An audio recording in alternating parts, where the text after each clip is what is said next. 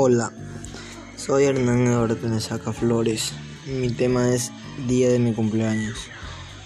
El año pasado, cuando yo cumplía 15 años de edad, me dio una sorpresa de toda mi familia que me estaba esperando con una tortita, un regalito.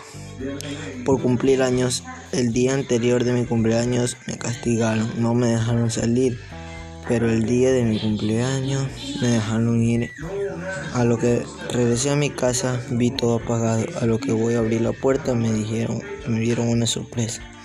Mi papá que ya no está a mi lado me dio un regalito muy bonito y aparte me dio unas palabras diciéndome feliz cumpleaños hijo y que sigas cumpliendo muchos años más. Y le dije muchísimas gracias papá.